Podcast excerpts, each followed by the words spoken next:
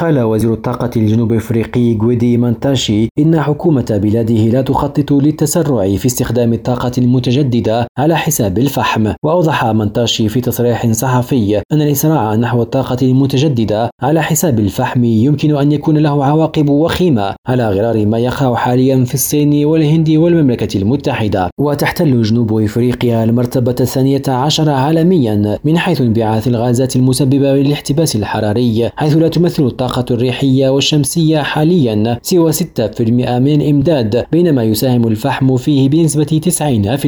90% إلياس خلفي ريم راديو جوهانسبرغ.